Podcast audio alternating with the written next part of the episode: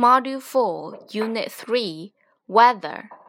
三，句意不变，转变句型。One, My birthday is on the first of June。等于 My birthday is on June the first. Two, How's the weather in spring? 等于 What's the weather like in spring? Three, It's sunny.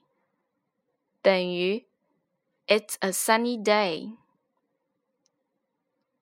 Four, How are you doing? 等于 How are you? Five, We take the taxi to the library.